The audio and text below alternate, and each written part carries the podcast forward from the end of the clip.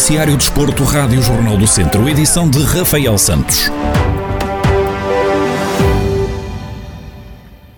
Vera Vilaça, ciclista da equipa Extremo Sul, venceu a quarta e última prova da Taça de Portugal de Ciclismo de Estrada Feminino que se realizou em Penalva do Castelo.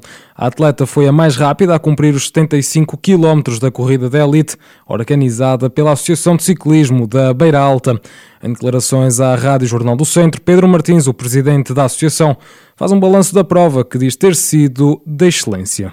O balanço que nós fazemos e quando digo nós, é, é toda a comunidade do ciclismo nacional, é que, que, se tratou de uma, de uma prova de excelência e que, que esperamos que seja replicada na, nas próximas provas organizadas em Portugal. Tivemos, pela primeira vez foram introduzidos, introduzidos, introduzidos prémios particulares na competição, ou seja, metas volantes, acabou por, uh, por estimular mais as atletas a alcançar essas metas e, e a, a traçar objetivos dentro de um objetivo, o que potenciou um espetáculo desportivo fenomenal que nunca se tinha visto no, no ciclismo feminino. Nesta prova foi batido o recorde do número de participantes. 107 atletas alinharam à partida, mais 5 que o anterior registro.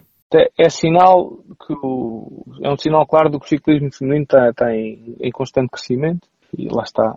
Nesta última prova da taça, tivemos 107 participantes pela primeira vez em Portugal. A última prova que tinha tido tanta gente foi os campeonatos nacionais, tiveram, onde estiveram presentes 102 atletas, agora tivemos mais 5. E a tendência é que elas continuem a aumentar. A qualidade das corridas delas é cada vez maior, o que acaba por atrair mais atletas e acredito que daqui por dois, três anos, daqui por dois ou três anos temos um pelotão feminino com 150 atletas conforme temos no, no pelotão masculino. Pedro Martins salienta a dificuldade de organizar uma prova de ciclismo de estrada. Organizar uma prova de estrada já, só por si já, já, já traz outras preocupações que não traz uma prova de BTT. Há, há quem pense que é mais fácil porque é feita em Alcatrão, mas não é. É muito mais, é um processo muito mais complexo, muito mais complexo e de muita responsabilidade. E tratando de ciclismo feminino ainda pior, porque enquanto que no ciclismo masculino os escalões correm isolados, no ciclismo feminino os escalões correm em conjunto e temos, há, tem que haver uma gestão muito grande, porque há uns escalões que fazem duas voltas, há um escalão que faz três voltas, há outro que faz quatro voltas, então há uma gestão muito grande de recursos e meios para garantirmos de que é, feita, é feito o controle da prova de forma a que haja verdade esportiva no final. Pronto. O ciclismo feminino até acaba, uma organização de uma prova destas acaba por ser mais complexa do, do que uma competição masculina.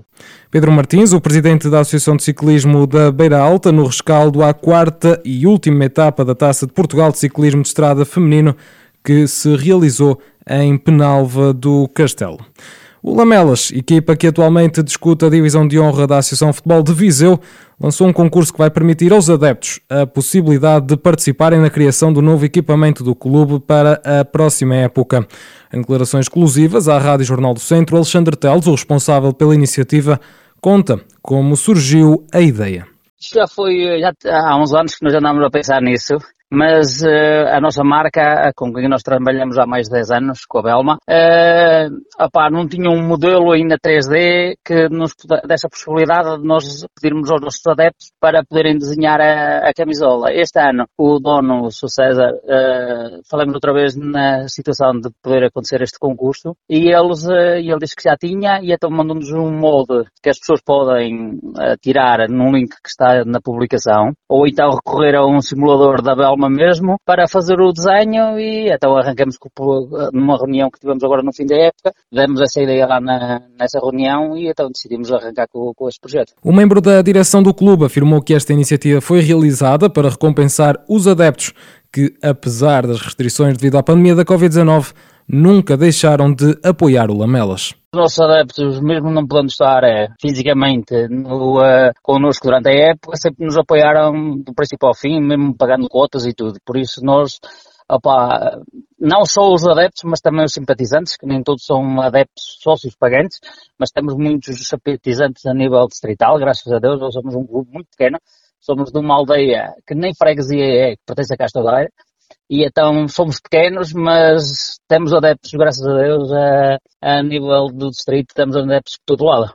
O clube já recebeu mais de 30 propostas e, em alguns casos, receberam também mensagens de apoio. Nós fizemos o concurso quando metemos a, a, a proposta no Facebook, eram pai 11 horas da noite e era 1 e 10 da manhã e no mail caiu a primeira proposta da, de desenhos. Posso dizer que tenho desenhos feitos por pessoas que fizeram uh, em programas mesmo específicos de desenho e tenho pessoal que tirou, que tirou, fez o print, fez o download da, da, do PDF e fizeram o desenho à mão, pintaram o desenho à mão e temos muitos feitos no simulador da Belma também. Mas já temos mais de 30. E além da, da, da proposta dos equipamentos, uh, vem sempre com, com, a, com agradecimento e com palavras que nos, que nos batem no coração. O equipamento sugerido pelos adeptos deverá obedecer às cores habituais do Lamelas, o azul e o branco, assim como devem ser entregues até ao dia 24 de julho, sendo que a decisão será posteriormente anunciada no dia 28. As mexidas continuam também no handball, como é o caso da equipa feminina da Academia de Handball de São Pedro do Sul.